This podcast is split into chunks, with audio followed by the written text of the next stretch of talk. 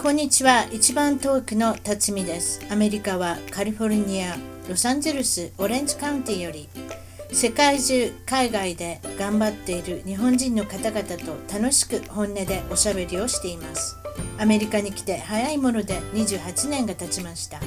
私の小さな番組を応援してください。ゲストの情報も満載。ホームページ、ウェブサイトは一番トーク .com 一番トーク .com からお楽しみください。それでは今回の一番トーク海外で頑張る日本人は、えーアルゼンチンより、これはチポレッティから、えー青山里奈さんに来ていただきました。こんにちは。こんにちは。青山里奈です。よろしくお願いします。リナちゃん。かわいい名前ですね。はこの辺がなんか新しい世代を感じますけれども。えーチポレッティ。チポレッティはどこですか？アルゼンチンの。これは。チポレッティは、えーネウケンというのが、ちょっと都市、南の方ですね。どっちか言うと南の方に近い場所ですね。南の方。ということは海は見えない。海は見えないんですよ。海は見えないのね、そっからね。それで、はいアルゼンチンに住んでるのが1年4ヶ月と。そして、韓国に長いこといる。韓国に8年もいた。そういうことですね。これはお仕事かなんかで行かれてるんですね、多分ね。そうですね。はい。はい仕事で行きました。そのアルゼンチンっていうのは、まあ、南半球。ね？誰でもそうですけど、アルゼンチンから日本帰ると長いことかかるやろ。どれぐらいかかるんですか？そうですね。38時間ぐらいですか？いつ帰ったん？いや、まだ帰ってないんですけど、来るときだけですね。まだ帰ってなくて、来年。30何時間。それはすごいわ。もう疲れます。映画何本も見れますやん。そんなこと言ってらっしゃる。何するんですか？本当に30何時間。私も大概長いの乗りましたけれども、20時間はまだないな。そうですか。何十、十何時間っていうのはあるけれども、そう。で、一回で行かないでしょ？どこまでまず行くんですか？アルゼンチンから大阪までですよね。関空まで帰ろう。帰ろうと思そうですねどういうふうに帰るんですか？傾傾向、傾向、系列。あ、経由、あ経由でしたね。すいません。そうですね。その時によって違うと思うんですけど、私来た時は、うんあの、日本からはい。香港、香港から、えーニュージーランドで、ニュージーランドからアルゼンチンだったんですよ。いや、その面白いですね。南半球にまずニュージーランドに行くんですか？すそうなんです。あ、それでアルゼンチンからアメリカドンって来てアメリカから大阪とか行かれへんの？ないの？あるで、多分。いや、あるんですけど、多分アメリカを経由すると、あの、ビザか何か取らんと、多分来れなくって、だから、そのアメリカをわざわざ経由しない路線を選んでビザの関係か。あ、なるほど。そうなんうんそうなんですよそういうことなのね。ほんで何？あれ、アメ、アルゼンチン、ごめん、アメリカちゃうわ。アルゼンチン。私のイメージからしたら、うちの近所にアルゼンチンのお料理の店がありますけれども、イタリア人多くありません？あそこ。結構いてると思いますね、イタリア人。で、ステーキをよく食べる。なんでか知らないけれども、肉をがっつり食べる国って私はそういうイメージがあるんですけれども、あいかがでしょう？あ、私も来てからお肉よく食べるようになったんですけど、でしょ、はい私も2軒ほどアルゼンチンの、ひアルゼンチン系イタリア料理の店に行ったんですけども、がっつり食べます。なんかそういうイメージです。ああ、こっちでも人気ありますよ、アルゼンチンの。あの、おアルゼンチンのお料理っていうか、ほぼイタリアのお料理みたいな感じですけれどもね。うんそういうことああ、こっちはなんか炭で焼いた、2、3時間かけて焼いたアサードっていうのが人気があって、なんかそれ、はいそれはすごい、あの、中は赤赤くない状態で食べるビーフですか？牛肉？牛肉ですね。そうそうそう、牛肉よう食べはんねん。なんか知らんけど。なんか知らんけど。他何、何の人種がいるんですか？アルゼンチンは。いやなんかいろんな人言ってますね。ボリビアの人は結構多くて、おおはいはい。でもなんかボリビアの人を見ると全部野菜売ってるイメージが、八百屋さんにボリビアの人多くって、わからないんですそういうのありますよ。アメリカでもはい。えありますえ。。セブンイレブンにはインド人の人がよく、あの、あ、そうなんです。家主さん、家主さんというオーナーがインド人の人だったりとか。なんかそういうなんかパターンってありますよね。庭師といえば日本人。メキシコ人とかね。メキシコ人はどこでも出てきますけれども、特にカリフォルニアの場合は。でも、うん、庭師は、昔はよく日本人で聞きましたね。庭、庭の、あの、そういう、ガードナーさんっていうんですか？ね、そういうお仕事。まあそういう、まあ、あれがあるんでしょうね。あと爪爪をきれいにする人、ネイルサロンああ。あれはベトナム人のおばちゃんが用意仕切ってますね。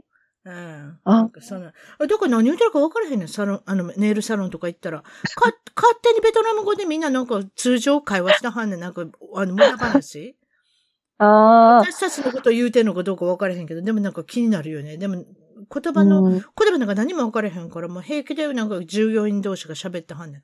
その中で何も言葉ができない人たちが座ってるっていう状態やね。ああ。そういう状態ですかね。そ、そんなんがいいですよ、全然。日本とかやったらもう、なんか無条件外人見たら英語みたいなのが多いから、うん。その方がいいですね。全然から皆さんそういう環境にも慣れてます。だからその、片言の英語をたまに喋りはんねん。うん。ああ。爪をどうしたいとか、多分そういう、だから言葉だけ、うん、こんなんしませんか？とか、そういう進めることだけは、ちゃんと英語でしゃべ喋りはるんですよ。もっとお金取れるし。うんああ。僕アルゼンチンも全然誰も英語で話してこなくって、全部スペイン語ですね。そうですよね。私もだから南半球どうやって行きたいんですけれども、英語喋れる範囲だったらなんかね、あれなんですけど、やっぱり英語できる人はそこまで。だからスペイン語を習いたいねんな。うん。そう、まあでも英語と結構似てる部分が多いのかな多え？分。スペイン語と？そうなんですよ。多分、だからなんかか？私、え、英語そんなできないんですけど、なんか、後で勉強しようとか思って、スペイン語を覚えた後に、英語を勉強したらいいわ、とか思った感じ。結構似てる。まあたまに単語でね、似たようなのありますよ。だからジャーマンもそうちゃいますの。なんかジャーマン、あドイツ語もなんかたまに聞いて、はあ、このこと言うてるかなとかっていうのはたまにあるありますけど、例えばインポータントっていう言葉、インポルタンテとか言いますよね。違いました？スペイン語。あ、そうです、そうです。すそうです、そうです。うん。だからそういう言葉似てますやん。でも。そう、似てるんですけど、でもやっぱり奥深く行くとそこまで似てないような気がする。メキシコ人の人がいっぱいスペイン語を喋ってはるけれども、どうかなできるかな頑張りたいですね。わかりました。今までに住んだ国々の国民性、これは二つの国に絞りたいと思います。絞りたいと思いますが、それしかありません。まずは、韓国に行った時のお話してください。8年もいたんだから何かあるでしょう。さあ、えー住んだ国の、まあ、国民性、文化の違い、何を感じましたか？いや、一番は愛国心が違うから、なんか結構大変ですね。なんか、あのー私別に特に韓国が好きで行ったわけじゃないんですけど、でもあの、韓国を、あ、の、好きって言わないと、結果、なんていうの、反日が起きてしまう感じで、嫌われるから一切言わなかったりとかもしたし、嫌いなわけでもないんですけど、好きって言ってる方が、あの、うまく生活できるっていう感じでしたね、全然。まあ、国が独立してまだ浅いのでね、他の国々と比べうん。多分そうじゃないですか。浅いというそうですね言い方しちゃいけないですけれども、あうまくいったと思ったら南南と北と分かれたりとか、やっぱり他の国が侵略してたとか、どこかの国にね、あの、そうですね。領地になってたっていうことがあるから、やっぱり今回と言いますか、独立してから愛国心っていうのがすごく強いんでしょうね、日本と違って。うーん、すごい強いし、団結力も強いし、そうそうそうそ びっくりするぐらい強いから、う。うんえーとか思うけど、なんか、私はなんかあんまり、もともとその日本に対しても愛国心そこまでないから、あのねん、私ね、韓国行った時に初めて気づいたのは、例えばビルボードってあります？よ、広告の看板ありますでしょ？大きな広告の看板とか。どこ行っても、はい。韓国人の人しか使ってないでしょ？あの国ってのは。日本だったら、なんかわからんけれども、トヨタの車に外人がなんか、あの、出てません？なんだか知らないけれどもチョコレートの宣伝にああの、どこの国の人か知りませんけれども、外国人とか平気で使いますやん。家族のイメージとしてとか。なんで、わかります？そのこと言ってんの。わかります、わかりますそ。れが、それが、あの、まあ、私はソウルしか行かなかったですけれども、どこ見ても韓国の人の顔の宣伝しかないんですよ、看板しか。ないですねというこ。とは、絶対こだわってあるんだと思います。だからそういったところで毎日の生活で、日々、あの、愛国心といいますか、そういうことがこだわってるから、例えば日本みたいにどこ行っても、英語の文字があったりとか、ね？ああ、わかるでしょ？ガソリンスタンドってシェルって書いてありますよ。わからん。マクドナルドでマクドナルドって英語で書いてるのかちょっとわからへんけど、結構英語で書いてるとこいっぱいあるでしょ？日本語、日本の生活。あります。。それとうんかその、外人がいっぱいはびこってましたろ？その宣伝とかしてても。広告。そう。あれが絶対ない。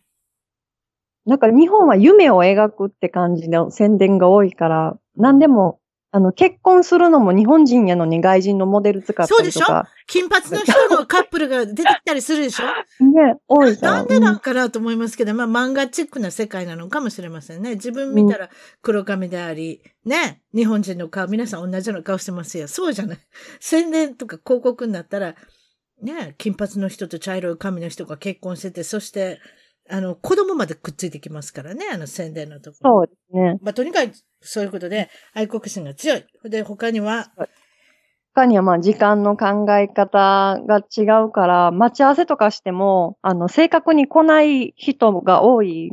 来る人もいてる、いてるんですよ、当然。でも来ない人の方が多いかな。近くて遠い国はそういうとこにあるから、ラテン化してるんですね。そうじゃあ、韓国の方は。私、一回よ4時間待ったことがあって、帰れそれはすばよかったんです。ごいじゃないですか。それ失礼じゃないですか。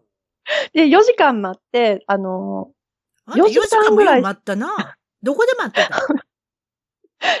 外で待ってたんですけど、4時間待って、もういいわと思って。外で4時間寒くなかったですか？暑くなかったですか？ああ大丈夫でした。なんかまあ、普通にま、まあ、なんとなくぼーっと待ってて、で、もういいわと思って、帰ろう、帰ろうと思って、で、連絡したんですよ。んだら、あの、連絡つかなくって、それまで。そしたらなんか、え ?4 時間も待っててくれたん？めっちゃ嬉しい、ありがとうって言うから、いや、違うねん、それ違うねん、謝ってや、とか思って、なんか前向きやな嬉しい？前向きやな。あ、前向きやな。確かにな。前向きなんですよ。うん。せやな。ということはあれか、アメリカ人と一緒で謝れへんのかな？ちょっとわからん。え、何？け携帯とかの番号知らんかったん？テキストであんたどこにおんの？とか言えへんかったん？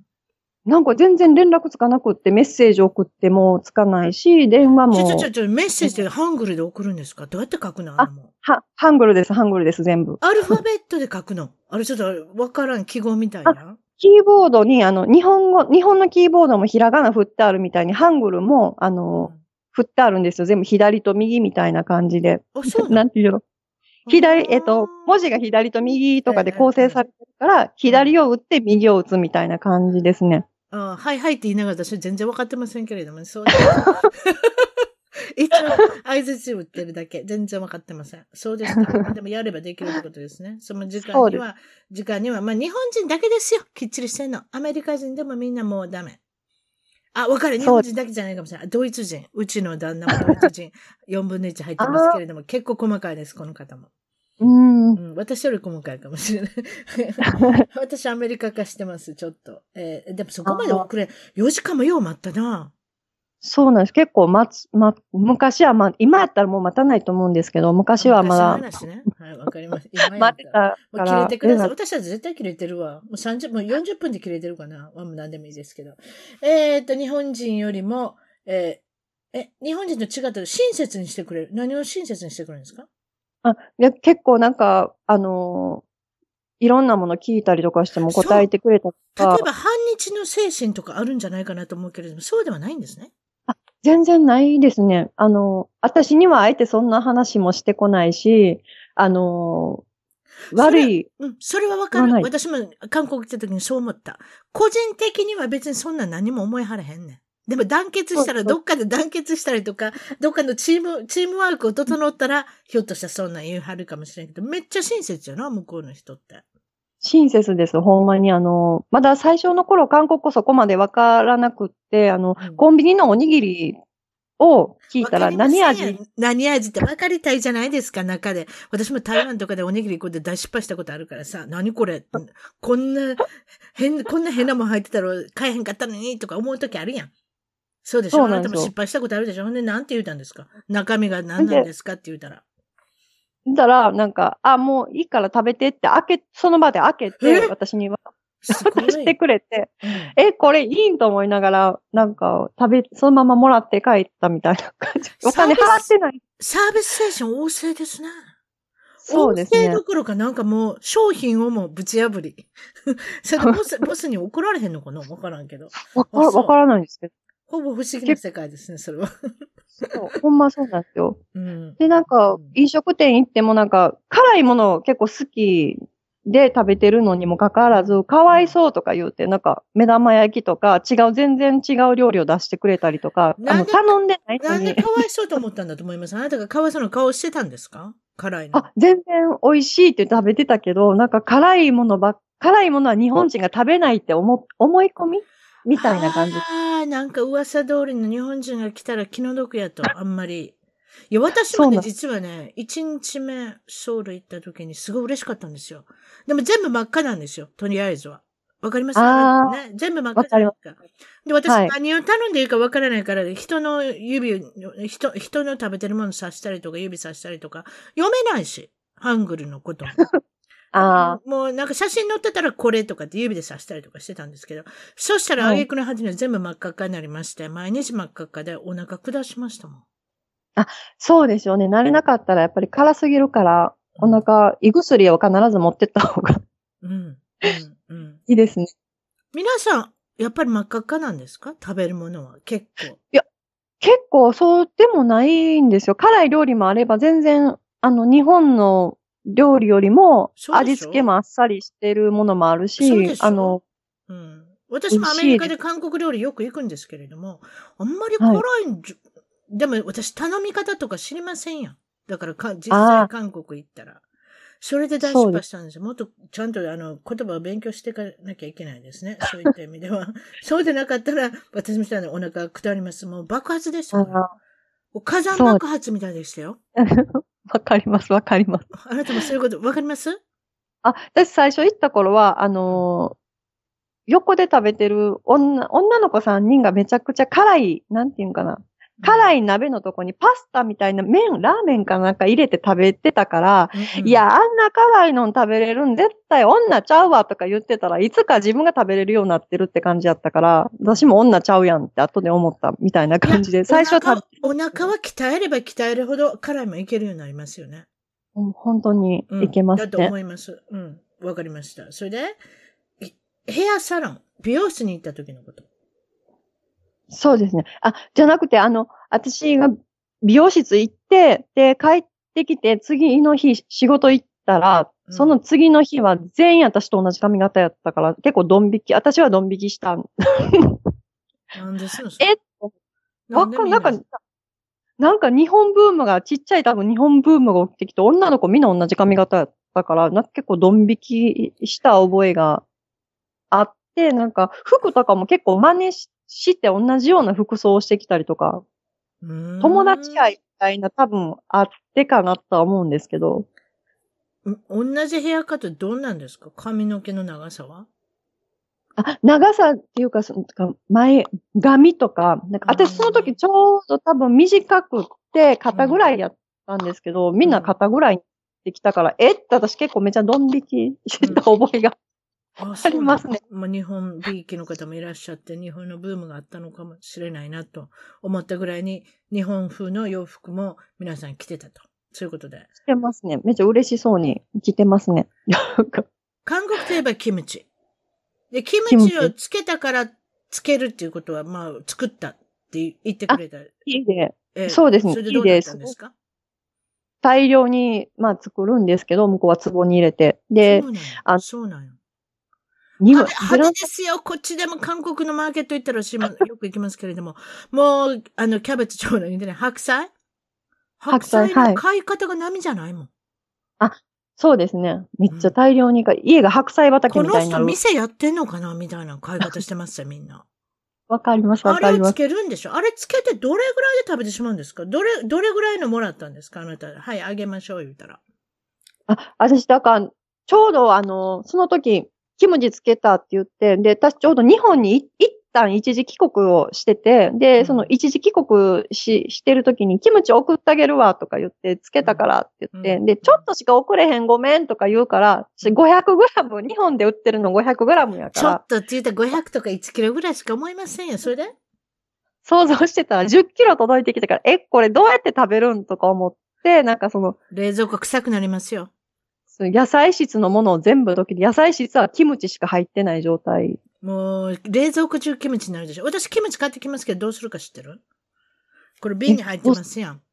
そんな大きいの買いませんよ。そこまで10キロとかそういう単位じゃないです。ちっちゃなこれ瓶買ってきますやん。ジップロックに入れるんですよ。そうしないと冷蔵庫中大変なことになりますもん。わかります。めちゃ臭いとか思うけど。そう。まあそうそう。あの、ジップロック素晴らしいですよ。本当に漏れません、匂いが。うん、ほんで、それであなた10キロ食べれたんですか？どれぐらいかけて食べたの？私、1ヶ月ぐらいかけて食べたんですけど、すごい辛かったんですよ。で、それまでは、なんか全然辛いもんそこまで食べれなかったのに、そっからも1うヶ月辛い鍛えたら、お腹もちゃんと丈夫になってきたでしょ？もう全然食べれるようになりました、そっから。発酵食品ですからね。でも、キムチはやっぱり体にいいんじゃないですか？だって元気そうじゃないですか、皆さん。ちょっとごめんなさいそうです。ね。ガーリック、うんニンニクのパワーとキムチのパワーを私は感じますけれども、そんなことないですかね。そうかもしれないですね。みんな元気。でも最近はなんか、自分でつけなくって、中国から買って食べてるから、それはどうなんですかね。わかんないですけど中国。の人がつけてるんですか？みたいです。中国から買って、韓国の人が食べてるみたいその方がで。安いってことかな隣の町だしね。町っていうか隣の国だしね。うんそういうことじゃないですかね。やり方教えとけば、ひょっとしたら中国にも韓国の人いっぱい住んでるのかもしれないし、その辺はちょっとわかりませんけれども、そうですか。安いものに飛びつくっていうのもあるのかもしれませんね。労働力とかそういうのでもね。そうですね。それで、まあ、あなたのいらっしゃるところは田舎町。そういうことですか？それで、あそうですねの田舎今町と、まあ、ブエノスアイレスっていうのは一番、あの、皆さんが、あの、ご存知の首都なんですけれども、何の、何の違いがありますか？ブエノスアイレスとかだったら、私、外人の方が結構いっぱいいてるからかして、私のことは誰も見ないんですけど、はい。なんかもう、田舎に置いてると、もう何をしてても、見てくるから、全然落ち着かなくって、なんかえ、出かけたくなく頭ない？頭の上から足の先まで全部見るでしょ？そういう人たちって。見ます、見ます、それで、それ失礼と思わないから、もう、もろに見るでしょ？見ます。なんでやで、なんか、やっぱそういうたまにだからなんかわかんないですけど、たまに子供とかが、ママママとか言って、日本人いてる！みたいな感じで言ってるから。ジャポ、ネ。言ってます、言ってます。めっちゃ言ってます。だから、それもあるんかなとは思うけど、わかんない。韓国人とか中国人の方結構いるの？いてますね。いてるんです。でも、見たところなんでジャポネって言うんやろ？それがわかる。な、わかりませんやん。私たち、もう私もアメリカでボケてますもん。すべて日本人に見えたり、すべて韓国人に見えて、すべて中国人に見えますもん。で全部私も外しますもん。この人は何人かなって。なんでわかんねやろ？うーんわかんないんですけど、でも、間違えられるのは中国人じゃなくて韓国人によく間違われる。それ珍しいなぜ？アメリカ人は、アメリカにいてたら中国がまず来ますよね。やっぱりそれは人工的な問題で。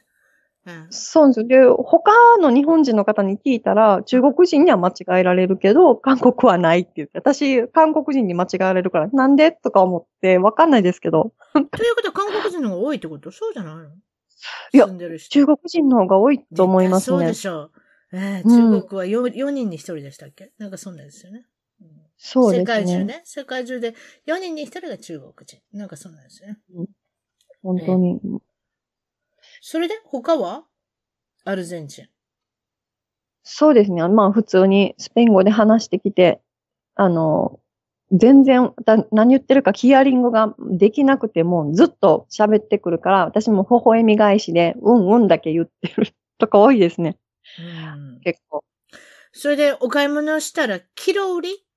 今だにキロなんでも全部キロ売りなんですよ。で慣れなくって最初来た頃は、あの、日本はキャベツとかだったら一玉いくらとかじゃないですか。一袋いくらとかで、その頭があったから、結果的になんか一番大きいのを取って、え、なん、なんか、大きいのを取ったけど結果的、支払いが高くなるから、忘れてたって結構未だにありますね。実はアメリカもそうですよ。キロ売りですよ。キロじゃない、パウンド売り。はでも重さで測ってます。みな、皆さん。皆さんとか。たまにパイナップルとか見たら、パイナップル一つにつき2ドル98とか書いてありますけれども、何個で何ぼっていうのは日本だけなのかな？ちょっとわからないんですけど、アメリカ全体的に全部キロ売りですね。キロ売りというか、量り売りですね。うん。だから、あなたと一緒ですよ。キャベツもニコニコ喜んで一番大きいの取ったら、その分、代償が大きいということで。ね。そうですね。うん、高いね、もう。ショッピングする前に、カバンを預ける。これはやっぱり、あれですか？盗難防止。あ、そうですね。あの、この辺、あの、どこ行っても結構、カバンはロッカーに預けてからじゃないと買い物でき、えー、すごいめんどくさい。何それ？スーパーマーケットとか？めんどくさいんですよ。私も最初、えって感じ。そうなんですよ。一回、あの。でも取る人高いもん取るからな。めっちゃ取るもんね。私、カバンに何も入れてないから別に取られるものもないんですけど、なんかまあ、向こうにしたら多分。いや、私知って、ね、私知ってるとおかしい言い方ですけど、うちの父がスーパーマーケット経営して、経営してたんですね。今ちょっと言い出しましたけど、それで日本のことですよ。うん。だから例の買い物カゴとか、買い物カゴっていうのかな、買い物のバッグ？うん。それとか、あの、ご主人と奥さんチームとか、取り方すごいですよ。え特に高いもんとか。例えば肉とかパックリですやん、日本なんかね。うん。量り売りじゃないし。もちろん測って売ったのもありますけれどもね。うん、あの、まあ、もちろん、だからその、日本でパックで、だから高いもんバーって入れていくんですよ。へカバン、カバンに。それとか、カバンだけじゃなしに、なんかジャケットとかして、その中にとか。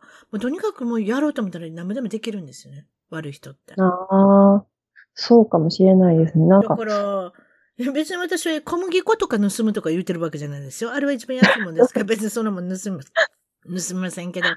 あと、米の袋、それも難しいですね。でもやっぱ肉類とか、魚介類とか、ね、何でも高いものあるでしょ。そういうものをトントントントンって。だからその意味もわかります。ということは、アルゼンチンにそういうことがあるのかもしれませんね。結構ありますね。家も全部あの、門の前になんて言うんですか？門っていうか扉の前に、はい。フェンスじゃないわ。鉄格子が全部家についてるんですよ。だからそれだけ。そうなんですか？そうなんですよ。この辺もそうですけど、でもこの辺は日本と変わらなくって、全然普通にスマートフォンを持って歩くこともしてるし、あの、例えばカバンちょっと空いてても誰も何も取らないけど、ブエノスアイレスとかは全然それができないから、結果的、あの、怖いからスマートフォンも持って歩くもちょっと考え。そうなん？怖くて私、ブエノスアイレスは一人で行けないですね、怖くて。そんな怖いの？めっちゃ怖い。だから、日本人じゃ観光客相手とかに狙ったりとかされないんですか？あ、それもあると思います。ね、で、大使館から来る、あの、お知らせあるじゃないですか。はいはいはいはい。それも全部ブエノスアイレスばっかりだし。そうなん？あ、それ知らんかった。そうなんですそうですか。はいはい。失敗談、皆さんによく聞きますけれども、何か失敗したことありますか、そうですね。あの、アルゼンチンを、まあ、よく知らないで来たって言い方悪いけど、本当によく知らないで来たんですよ。で、まあ日本におるんやから来たけど、その韓国の時は言葉も困らないし、結果的あの、食べ物とか調味料とか化粧品も日本とまあ似てるし、日本人も韓国のものをいっぱい使ってる状態で、で、あの、全然困らなく生活できたから、同じ感覚で来てしまったがために、うん、あの、料理、私、料理どうしたらいい？何食べたらいいとか、なんか何を買っていいかもわからへんで、3日目ぐらいでもめっちゃ帰国したいと思って、けど、まあそこは耐えて。ということは、韓国では検討がついたってこと？私また検討つけへんのもあるで。私韓国の店とか行くけど。だって、あ、全然、うん。検討はつくよ。見たところ餃子に見えるとか、四角い餃子やとかなんか ありません？四角い餃子とか、くるくる巻いた餃子とかなんかいろいろありません。だからそれで買ってみて、あ、失敗したとかいうのありますけど、やっぱ読めやなあかんのかなっていうのもありありますけどね。うん。まあ、検討つきますね。アルゼンチンは検討もつかない。つかなかった。全く調味料も違うし、なんかあの、いちいち、なんか、で、またペソを円に変えるっていう、アルゼンチンペソを円に変えるっていう作業がなかなか最初は難しくって、ええー、と思っていちいちいちいち計算せんと変えないっていうのもあるし、あのー、慣れないことが多すぎて3日目ぐらいですごく帰りたくなって、結構パニック。日本人のコミュニティあるの？アルゼンチンって。あ、あると思うんですほとんどブエノスアイレスだと思うんです。ああ、そういうこと。日系人ですか？それとも日本人？日系人ですね。だから、あまあ、アルゼンチンに生まれ育った日本人の人ってことね、多分ね。そうです。でうんこの辺日系人の人結構いて、私行ってるうん歯医者さんが日系の人で、で、うんその、どこで、あの、日本人、日系人ばっかり集まるからけえへんって言われてパーティーに行ったんですよ。うんだから、誰も日本語は話せないけど、話せない顔は顔日本人ですよ。えー、ほんでみんなあれなんですね。顔は日本人ってことは、結構皆さん親戚で、ご親戚でまとまってるんですかね？ちょっと怖いですけど。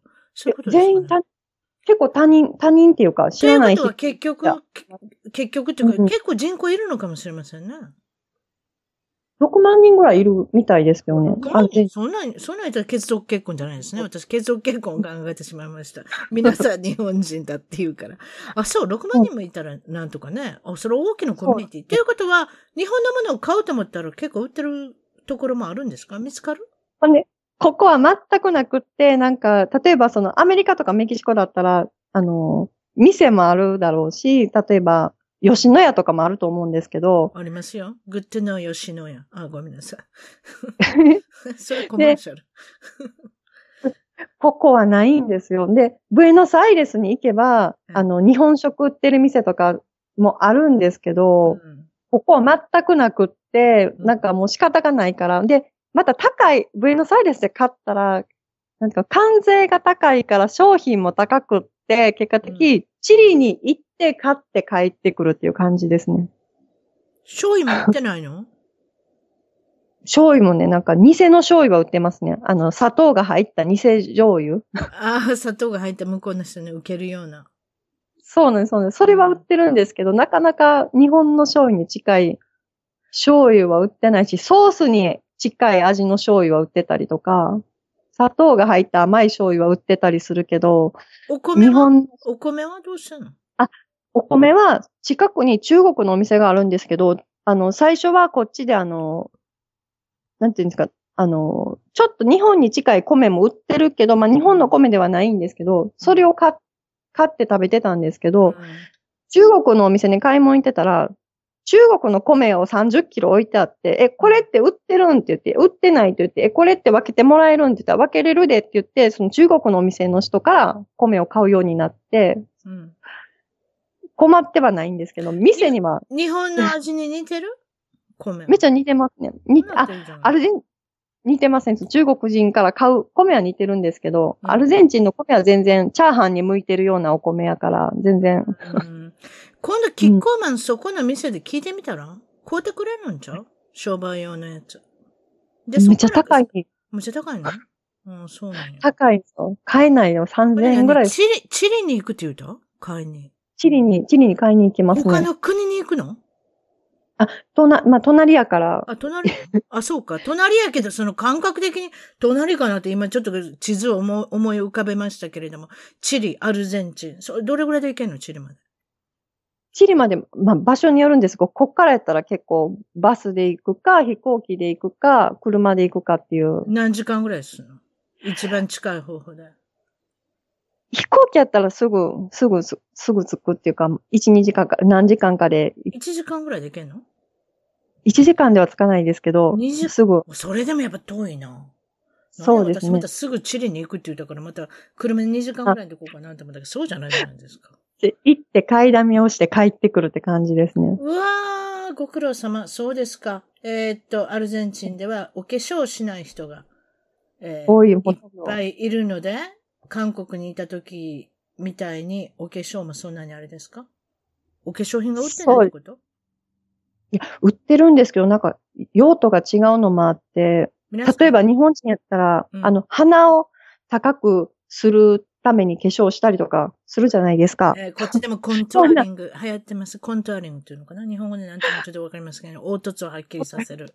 鼻を高くし、目の周りはちょっとくぼんで、ね。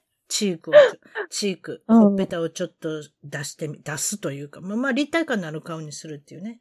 コントゥアリングよく流行ってますけど、そんなもんなし。皆さんすっぴんで勝負。そういうことですか？すアルバン、アルゼンチンはそうですね。そういうことにしておきました。昔は綺麗だったのになっていうのがよくあるような感じがしません。そうですか。まあでも料理は慣れてきたんで、なんとかなるようになってきた。料理今もう楽しいですね。いろんなもの作ったりして。お洋服、お洋そうですか。お洋服の買い物の出来事をひ一つ言うだけで、タイツ？あ寒くなるんですか？タイツを買うってことは。あ、冬はめちゃくちゃ寒いんですよ。マイナスになるので、なんそんなか、寒いの？はい寒いです、冬は。う。うん。で？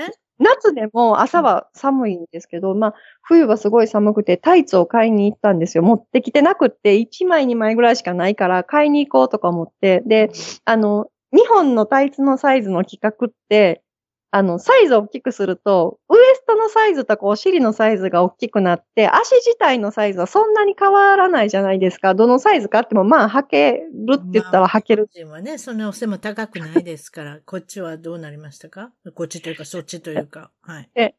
こっちで、まあ、お腹いっぱい食べれるから、あの、別に、そんな、なんていうの、L でもいいかと思って、大きい方が楽かなとか思って、その、お腹いっぱい食べるように L サイズにわざわざしたら、あの、バレリーナのタイツみたいに、あの、足首がでかくてめっちゃ余ってって、で、長さも、すごい長すぎて、うんあの、は、履いて歩かな、歩いて歩けないから、店の店員に話したらめちゃくちゃ笑われて、いや、S サイズやからあなたって言われて、うん。S やったらいけるよって言われたけど、S やったらなんかぴっちりすごいきちきつい。S も M も L も。そうなん、アメリカでもそうなんですけど、日本人の人が困るのは、だからここに合わせたらこっちが大きくなる。こっちに合わせたらこっちが大きくなる。だからなんか、うまくいかないんですよね。体がやっぱりその、あの、アメリカ人化してない体だからなのかもしれませんけれども、あなたが言ったように、そう S を買えば、丈も短くなるし、ウエストもちっちゃくなる。うんなんかそういうことですね。L を買ったら、もちろんだから足の方も長くなってしまうし、だから難しいんですよね。あの、あの、そうその。服に合わせる体を作るなんて、そんなことできないじゃないですか。無理です。でもなんか日本の、ね、日本にいれば皆さん同じような体型してるわけですから。でもまあ日本の場合は、体が大きくなってしまったら入らない服っていうのも出てきますので大変ですけれども、アメリカ、そっちは知りませんよ、アルゼンチンは。アメリカも太太ってもちゃんと入る服があるので、それに甘んじて皆さんどんどん大きくなってしまうっていうのもあるのかもしれません。こっちも大きい人は大きいですね。あの、そうでしょいや、そうそういう人見ると、いや、胃が強いんやろうなとか思って、胃が強くないとあんなに大きくなれないからいいなとか思いながら。あ、そうなんです多か？胃が、私らやったら、まあ、結構いっぱい食べ過ぎたら胃壊したりとかするけど、で、それがないってことやんなとか思いながら、わかんないですけど。ということは、りなちゃんは食べ過ぎたら、次の日、またその次の日って、食欲、食欲が劣るってこと？そういうこ私すごい胃が悪くなる。めっちゃ胃が痛いとか思って、とでも食べなくなってしまう。食べなくなりますね。全然。ということは私は強いってことだよね。どんどん食べれますから。もうアメリカ化してますから。はじめはこんなたくさん食べれないと思ったけど、ペロって今頃食べれますんで。なので、私はそういうこと。日本で服は買えません。以上。それじゃあまあ、皆さんに受けそうなお話いろいろ聞いてるんですけど、よくありますね。は空港のお話行きましょう。韓国の空港で何が起こったんでしょあ空港でなんかあの、それはちょうど、えっと、プサンからチェジュ島に行くときに、あの、パスポート見せるじゃないですか、外国人だから当う。然。そうですね。はい。で、あのーまあ、パスポート見せるときに別室にちょっと来てくださいって呼ばれて、で、ちょうど私の前に不法入国した中国の方がいらっしゃって、いわゆる移民局ですね、これはね。はい。そうですね。で、囲まれてたから、警察の人とかに、空港の人に囲まれてたから、え、怖いやん、何？とか私中国人ちゃう？とか思いながら、うん。なんか、仕方なしに、その、ついていってそういうところは反抗しちゃいけません。ついてってください。ほいで？ついてったら、なんか、職員の方が個室に一人だけいて、なんか椅子にす座ってくださいって言うから、えっ？と思って何聞かれるん？と思ったら、うん。あの、V6 の輪になって踊ろうの輪っていうのはどういう意味ですかって言うから、えっと思って。V6。で、仕方ない。しかなしに輪っていうのは、あの、V6 の輪になったのは、みんなで手をつないで、あの、丸く輪になることですって説明したんですけど、すごい、ああ、ありがとうございますって言って、なんか、日本語勉強してるから、めっちゃ気になってたんですって 言われて、移民局の方が単に歌そうです謡日本の歌謡界のことが知りたかった。それで、もう、それでいいですって、それで通過したみたいな。なんやねんとか思って、めっちゃ怖いのにと思って。ということは、その方が知ってるっていうぐらいに、韓国では日本の歌謡界があ、えーっと、あれですか？有名なんですか？一応。ジャニーズ、ジャニーズ系はすごい有名ですね。ジャニーズ系は。ジャニーズ系は？うんやっぱりアイドルは強いねんなと思いながら。こないだ、こないだかな？なんか、韓国の男の子ってお化粧するようなビデオ見たんですけれども、結構してる人います？そんな人いないですか？えっと、日本とかだったら色黒い男の人の方がモテるじゃないですか。はい。で韓国は、はい、はいと言ってよかったのかどうかわかまありませんけど。多分、多分そうだと思うんですけど、韓国は？には色が白くないとモテない。そうでょしょ？そうでしょ？私あのフィルム見た時にびっくりしたんですよ。色の白い子がさらに白くなってるんですよ。メイクして。そうですよ。本当に。で、眉毛眉毛も綺麗に剃って。そうでしょ？そうです、そうです。それって結構や、皆さんお化粧してるのかな？でも、どうです？化粧、化粧もしてるし、まあ女の子は整形もししてるし、まあ、あれはそうやね。18歳で高校卒業したら、はい、お母さんと一緒に行きましょうっていう、そんな感じですよ。韓国って。そうです。だから会社でも、あの、みんなで焼肉を食べに行って、やうんまあ、や日本風で言ったら焼肉を食べに行ったら、うん。あの、え、食べへんの？って言って、一人だけ冷麺食べてるから、え、どうしたん？って、いや、顎を小さくする注射してんけど、肉を食べたら噛むから、また顎の大きさが戻るから食べられへんって言って。その子もちゃんと言うやろもう全然みんなオープンよ。向こうなんて。います、います。でプチ、プチ整形するとこいっぱいあるし。ほん、ほんまそうですね。ランチのお昼休みにプチ整形してみませんかみたいな子いっぱいあるやん。ねありますえ。ね。ちゃんとちゃんと隠せへんねん、みんな。うん。隠さないです。顎下、チークに何か入れた、注入した唇に何か、全部言い張りますもんね。それは偉いなと思って、日本人絶対隠すでしょ。そうですね。隠しますねお。前そんだけ顔、そう、お前そんだけ顔違ったらもう全然違うの分かってんねんから、はけーいう感じですやん。日本人なんかと。お前そこまで隠すんかって芸能人とかでも。いや、韓国人なんか堂々と言いますもん。そういうところすごいなと思うね。そうですね。電車乗ってても、なんか、綺麗な目やなと思ったら、友達が、いや、あれ、目整形やん。あんな綺麗な二重ないから、あ、ほんまやっていう感じで、あの、整形の人は普通にもそうそう、アメリカの韓国人もそんなんやで。中国人の人もそんな感じ。まう、ず、ええまずダブルアイリッド。この二重にするとこから始まんねやな。うーん。なんでか知ってる？お母さんも整形したから、あんたも18になってんから一緒に、一緒に、要するにマッチングししてって言うわけよ、お母さんは。あだって同じ子供に見えへんやん。同じ子供っていうか同じ家族に見えへんやん。お母さんダブルアイリッドやのに、ダブルアイリッドって二重やのに、子供は一重やんって。それ単なるやっぱり何もやってないから、そうなるわけですよ、アジアの人だから。だから、合わしなさい。すごいやろ？あ。いや、私怖くてできない。いくら見ててもね。ナイフを怖がるのは日本人だけやで。私そう思った。注射人も大丈夫。あと、韓国人あも、もう率先して、はい、もうお母さんの時からもそれを覚え、教えるというか、うんうん。言うてたもんやっぱ。りそうだな。だから、よう、よう写真見たら、ような、あんねん。いやー、これ誰々ちゃんの子供って全然違いますよ、お母さんの顔とどうなってんのって言ったら、これは絶対やってるよな、っていう。そんなもんですよきっと聞いたら言うてくれるでしょうけどね。わざわざ聞きませんけど。単なる一人のやっぱり子供が生まれるじゃないですか。もちろん二人の子も、方もいらっしゃるでしょうけど、疑問な方はいっぱい出てきますよ。っていうことを皆さんやってるんだなっていうのはわかりますけどね。うんまあ、それがいいんじゃないですかね。軽い気持ちでやっておられるっていう。うん。アルゼンチンでは、えーっと、まあこれ日本のお仕事を辞めて。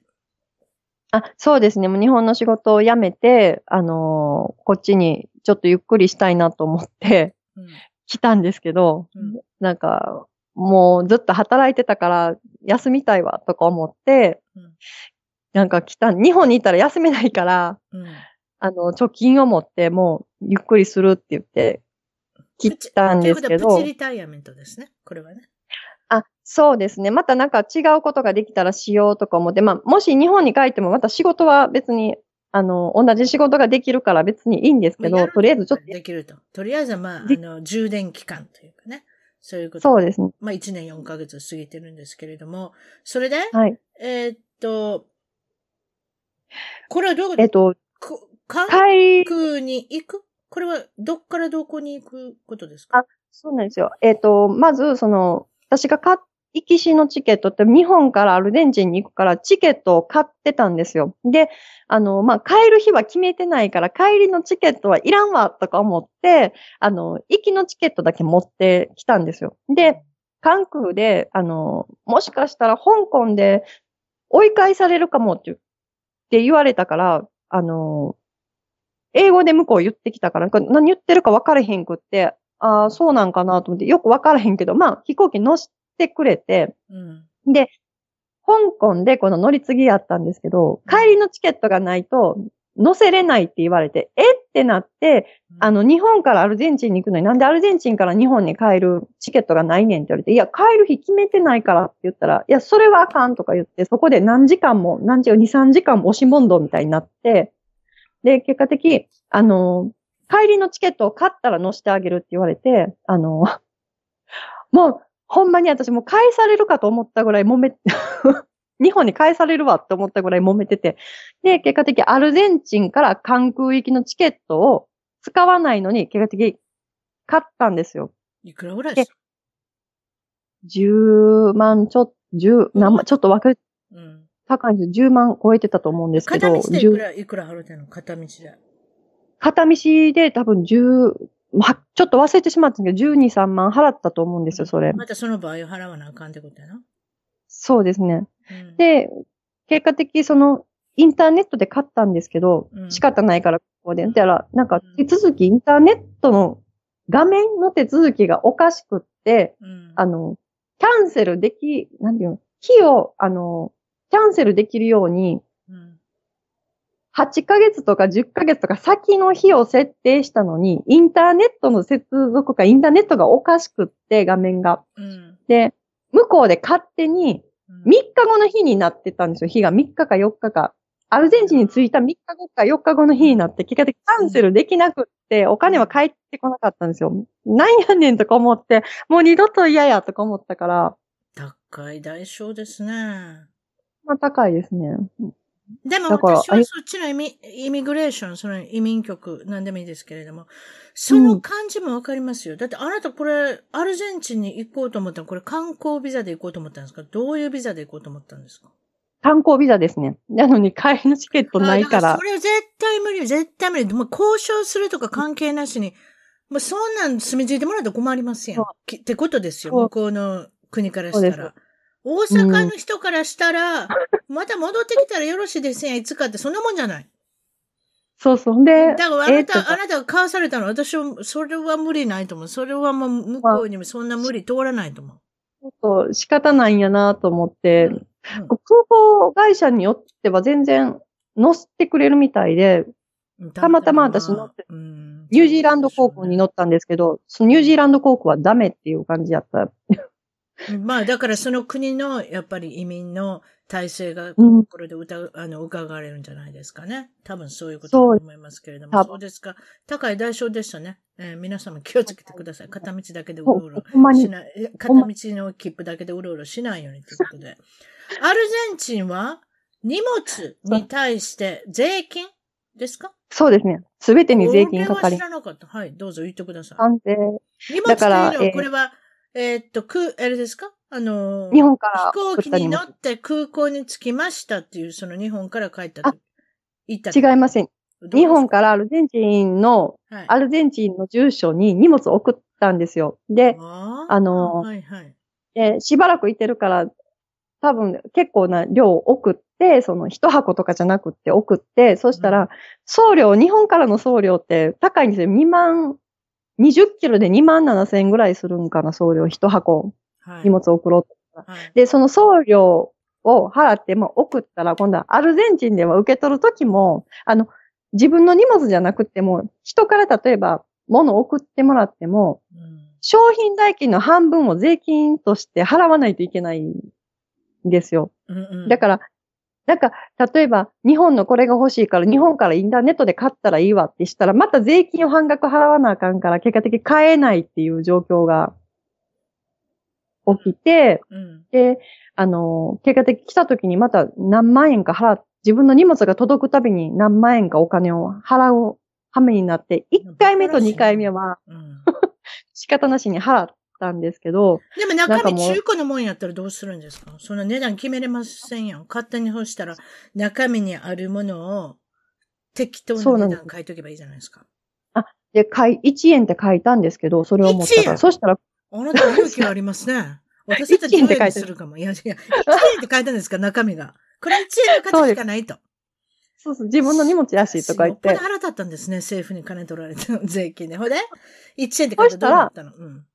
送料の半額を税金として今度払わされたから、うん。え？ってなって、うんあの、1回目、2回目は払わされたから、税務署っていうか、その、税務署はおじさんやったからニコニコ微笑んだらいいかと思ったから、ずっとニコニコ微笑んで、まあ、アルゼンチンが大好きです、来て嬉しいですみたいにめっちゃアピールしてたら、タダにしてくれたから、ないね、最初から笑ったらよかったそ。れ。いやー、そうなんや。ただ、あの、そうですか。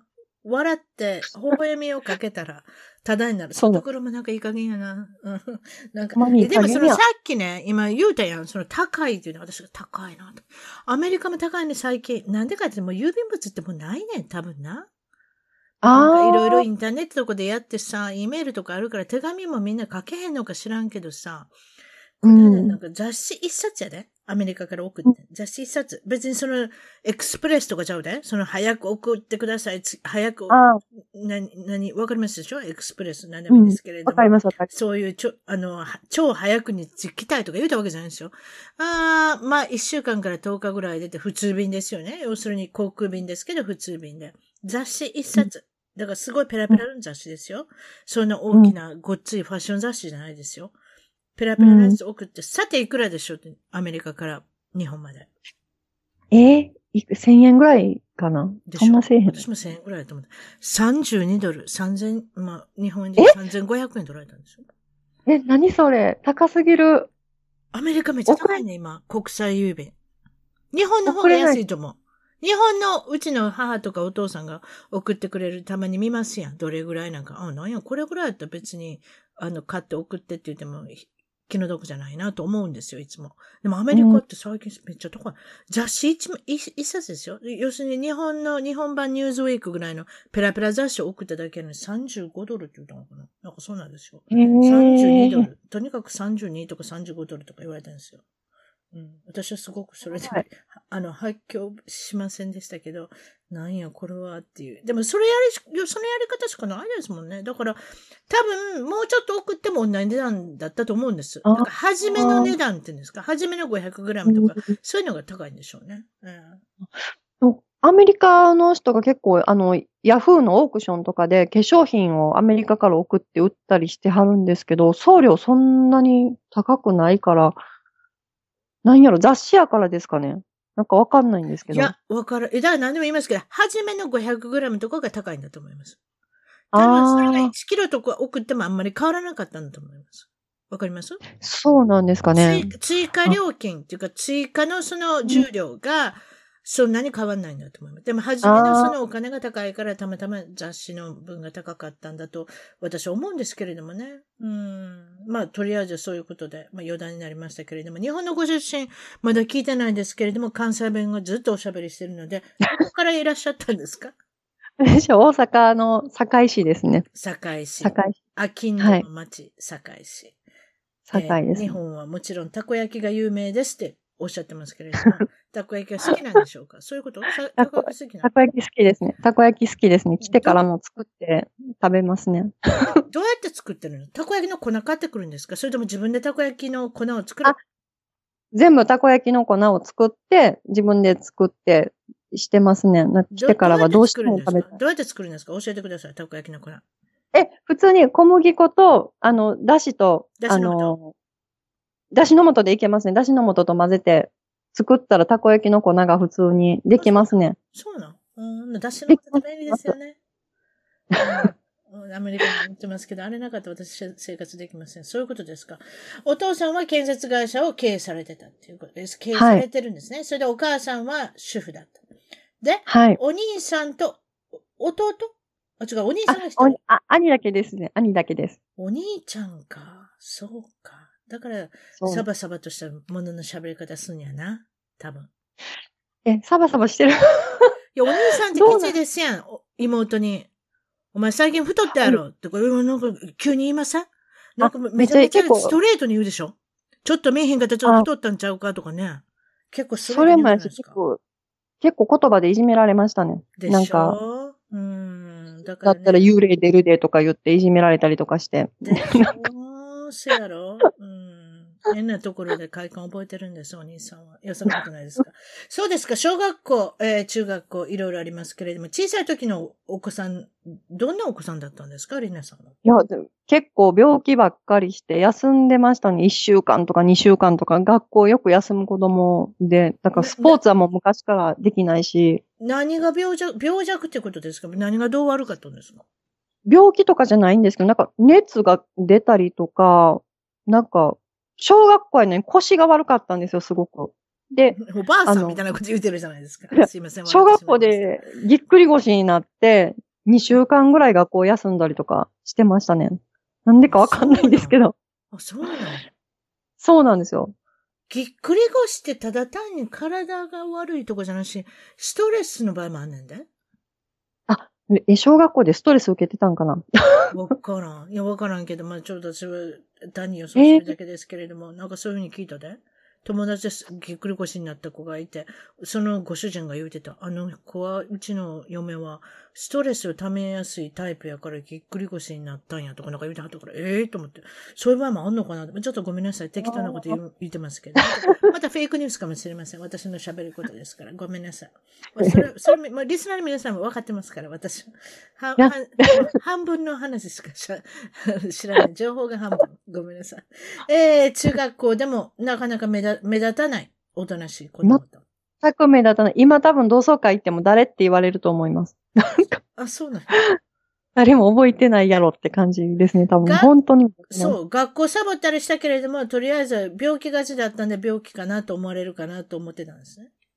そう、一週間ぐらい休んでもみんな病気やと思ってたって言って。なんか、で、何してたんですか？何してた頑張っ一週間。頑張って、サボってみたんですけど、なんか、学校に行かないで、一回サボってみようとかもなんか思って、一週間ぐらい行かなかったんですけど、家にも連絡も来ないし、学校から。え、ちょちょちょ待って。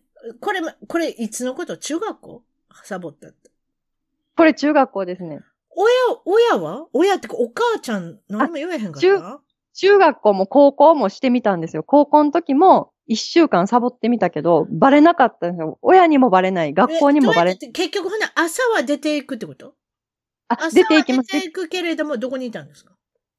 なんか公園とか、あと電車に乗って、電車の始発のとこに行って、始発、始発っていうか、あの、最初の出るとこに行って、終点まで乗るのを繰り返してたら、警官にも見つからへんし、あの、それをして面白いな家にいてたわけじゃないねサボるからといって家にいてたわけじゃない。そのそ自分の家から出て行っていろんなとこに勝手に電車でぐるぐる回ったり。それはすごいですね。そうですか。えっ、と、趣味は絵を描くのが大好きだったっていうことで、まあ遊びといえばスポーツは苦手でしたけれども、室内でおままごとをしたり、なんかそういった感じですかね。そ手れで芸したりとか、手芸し。たりとか。それでその絵のことも認められたと。コンクールで賞をもらったり、そういうことが、えー、まあまあ嬉しかったってことですよね。それと書道が大好き。これ書道は自分でやりたいって言ったんですか？小さい、最初幼稚園ぐらいから行ってて、幼稚園の時は多分お母さんに行きなさいって言われて行って、その後はもう、あの、好きで自分でするようになって、あの、ずっと習いには行ってたけど、自分で家でもしたりとかして、楽しくてずっとしてました。ああ、本当に？だから自分で習ってたわけじゃない。ああその後は習ってなかったね？結局、だから幼稚園からどれぐらいまで習ったんですか書道は？幼稚園から高校生ぐらいまでずっと書道を習いに習いに行ってた？い高校まで？行ってたんですよ行ってました。これ長いわ。いや、私も実は長い。そ そこで驚いてどうすんの？私も長かった。小学校2年から高校まで行ったんですよ。実は。ああ、長いですね。っていうことは続いたってことは好きだったんでしょうね。自分でね。多分好きだったんでしょうね。別に書道の生活が今に響いてると思わないですけれども、あの、うん、わ、からない。でもその、一つ一つの字を丁寧に書くとかそういうことは少しあれかもしれませんね。そうですね。うん。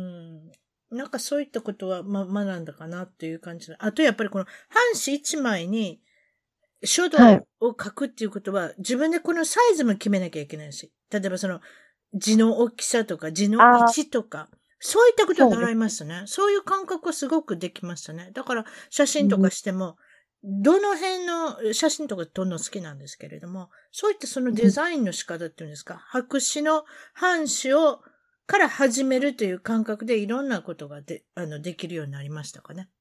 あ何十年もやってたらわかるでしょ？何のこと言ってるか。わかります、わかります。書道っていうのはそういう訓練ができたなと思うんですよ。別に書道だけじゃなしに。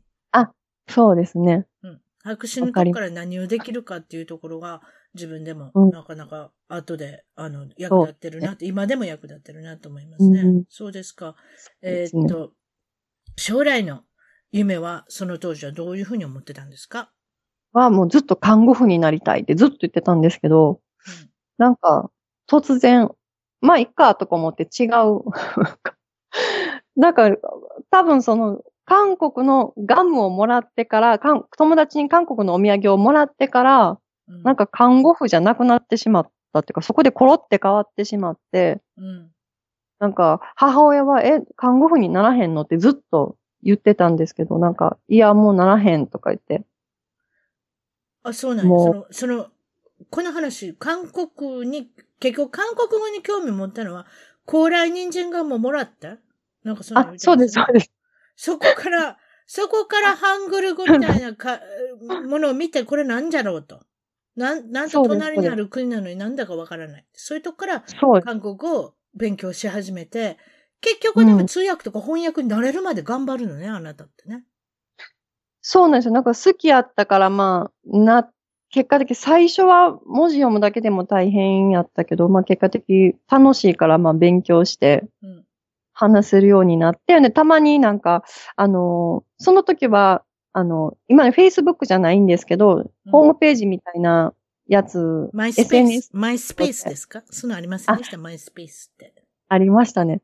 韓国ではその、なんていうの、あの、ネイバーっていうところのとこが結構大きかったんです、その時。で、うんそこのところで、あの、ブログみたいなのをしてたんですけど、その時はもう、フォロワーすごいいっぱいいてる、あの、状態やったんですけど、うん。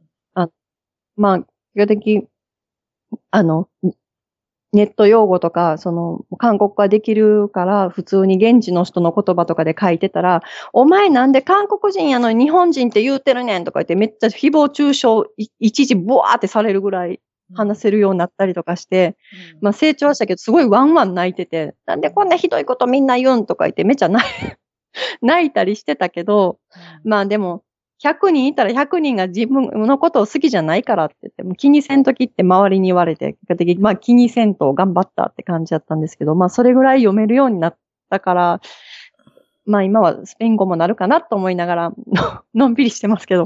どうすることが一番いいと思いますか？韓国語をし習得しようと思ったら。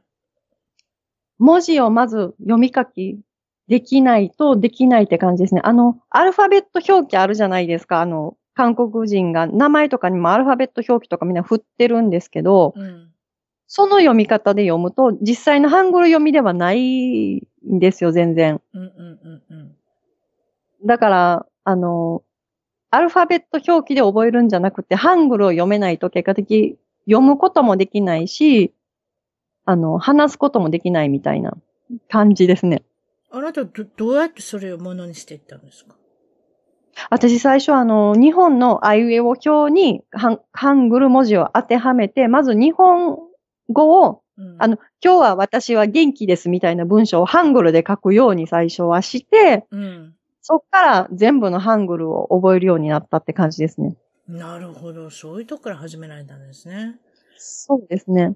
それでその一つ、その韓国人の、えーっと、す、少し習慣が違うなと思ったのは、えーっと、ご飯に行こうって言われたんですか？誰かに。これデートさらわれたってこと？デートさ、デートそうです。を誘われたってことでしょ？男の人。男の人ですそうです男の人があなたにデートを誘った。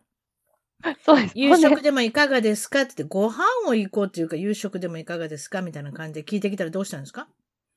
で、私はまあ日本人、あまあ頭はまだその時日本人やったから、うん。また今度行こうとか言って、まあ遠回しに断ってたら、日本人やとまあ、分かってくれるじゃないですか。また今度行こうって言ったら、うんあ、行かへんねんなってうん、日も決めへんしって感じやけど、うん毎日いつにする、いつにするって言って聞いてくるから、え、これってイエスって、だ希望を与えちゃダメ。もうノーってわかるんだったらノーって言ってあげなきゃダメってことですよ。そうですよね。それが国際人の、まずは一歩ですな。そうですね。ノーと言える日本やったっけなんか昔ありましたけど。ほんほんまノーと言える日本でなきゃダメ。まず言わない日本っていうのは考えてみますとか、検討してみますとか、そういうふうに言ってきたらこれは断られてんねやなっていうことですけれども、そうじゃない。ノーって言わなきゃいけない。本当そうですよね。ごめんなさい、ノー。ごめんなさい言わなくてもいいんですけど、結局どっかでノーって言わなきゃ、どんどんどんどん聞いてくるって毎日。な、なんでそんなわからないのってわからないって言われるんですよ、結局ね。多分、うーん、どうでしょう。はっきりしてるんでしょうね。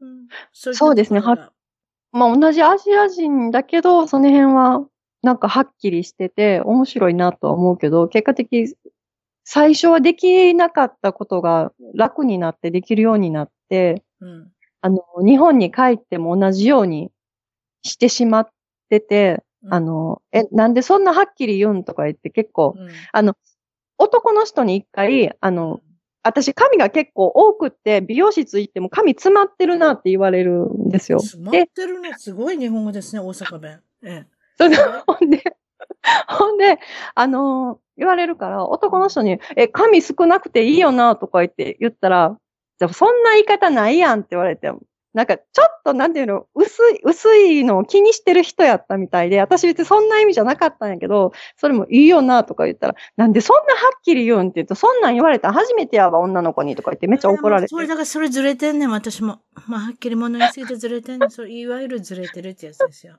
それだから日本に戻れないとか、だから海外がいいとか、なんだかそういうふうになってしまうんですよね。うん本当にだと思います。でも、はっきり言うっていうことは、やっぱりどこの国でも結構そういうところがアメアメアメリカであってもどこの国でもはっきり言うので、日本だけの文化なのかなとも思ったりもするし。うん。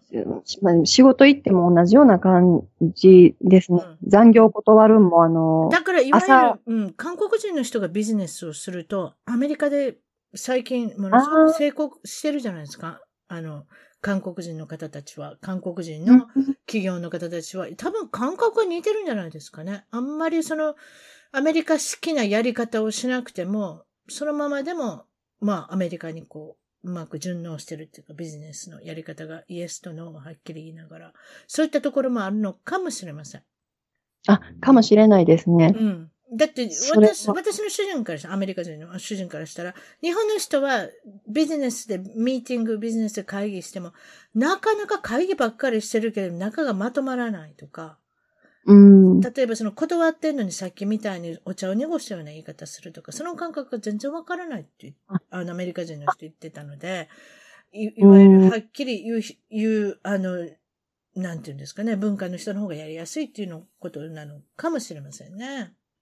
うん、日本にいる韓国人の人も一回怒ってて、あの、親からキムチ送ってきたから持ってったら、ありがとうって言ってたのに、食べへんからって近所に配ってたから、最初からいらんって言ってくれたらいいのにってめっちゃ怒ってて、なんか。ああ、はいはいはいはいはいはいはい。だからもうその辺はやっぱり。その感覚はもうズバリですよ、多分。本当に。悪い。いやいや、断ったら悪いんじゃないんです。食べないものは、もう持ってってください、みたいなね。食べないものはもういりません。それが一番いいことかも。相手を気遣ういいことかもしれませんね。ああ、なるほど。それは面白いですね。キムチ、またキムチのお話が出ましたけど。えもちろんその今アルゼンチンで何をされてるかっていうのは、えっと、日本で知り合ったんですか？えっと、彼氏。ダビ、そうですねえなんていうの？ダビド？あ、ダビさん。デイビッドダビでねですすねダビ。日本、アメリカ式で言うとデイビッドさん。ダビさんと知り合って、はいこの方は、日本にいるときに、Facebook で知り合って、それで、えっと、日本に来たんですか？その方。そういうこと？最最初は東京にいて、その後アルゼンチンに戻って、また、あの、大阪に来たんですね。うん。うん、で、まあ、あの、その時の感じが面白かったじゃないですか。大阪に行きたいんですけどって言って、あなたはちょっと利用されたくないから、あの、よくあるじゃないですか。観光で、もう観光ガイドにならなきゃいけないかもしれない。なんかあの、Facebook とかしてると、日本に行くから案内してほしいとか、うんあの、それ目当てで友達申請してきたりとか、すごくいっぱい来るから、そうよ。だから、そういう場合は時給なんぼで書いといてください。そんなことないですか。でめんどくさいから、いや、大阪やったら東京に行ったらとか言って言ったら、なんか、何この人って、俺別になんか、私に会うために行くとか言ってないのに、みたいな感じで、あの、そそれがきっかけで、結局、えっと、お付き合いが始まって、今も続いてるということで、アルゼンチンにもちろん今いらっしゃるのはなんでですかって聞きたいですけれども、えっと、この、ダービさんの、あの、と一緒に来たとしか私は思えないんですが、そうですか？刑事のそうです質問。ねあ、そうですね。あの、いなかったら、全く私もそんなスペインスペイン語が上手いわけじゃないし、うんあの、む無理なんで、ですね。日本語、韓国語、今、スペイン語が入ってきました。そうですか。それでもいろいろできるんじゃないかって思うのが、それはすごいことですね。スペイン語もそういうふうに思ってきましたか？そうですね。まあ、したいですけど、今は来年は、あの、韓国語と日本語をこっちで教える予定になってて、今も全然まだスペイン語がそこまで教えるんやったらやっぱりちょっとスペイン語でちゃんと説明したいなと思って、うん。まだ早いと思ってしてないんですけど、何も。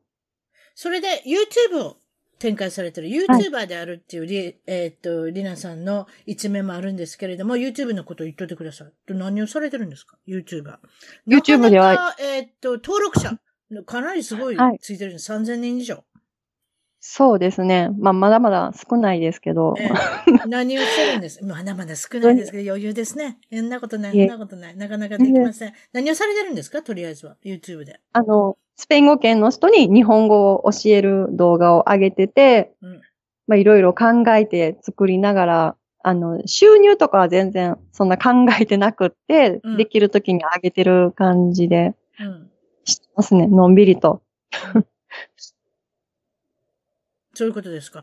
で収入の話で私が興味あったのは、YouTube っていうのはお金が儲かるんですかって皆さんよく、あの、はい皆さん思ってることで質問し、あ質問があると思うんです。質問っていうか皆さん疑問に思ってる。あんなんやったら儲かるんじゃないか。さて、正解は、だいたい全登録者数が1万人ぐらいついてても1万円も月に入ってこない。はい。入ってこないそ。れが実情だっていうことは、はい皆さん、あの、結構分かってなかったりとかするんだと思うんですけれども、そそういうことね。で、えっと、この、一緒にやってるのは、そのダビさん、デビッドさん、ダビさんと一緒にやってるんですけれども、YouTube がどうしてここまで、えっと、サブスクライバーが伸びてるのかっていうのは、ダビさんのお顔にあると思います、私は。あもちろん、リナさんも綺麗ですよ。り綺麗な方ですけれども、ダビさんのお顔は俳優さんかなと思うぐらい、かっこいい人です。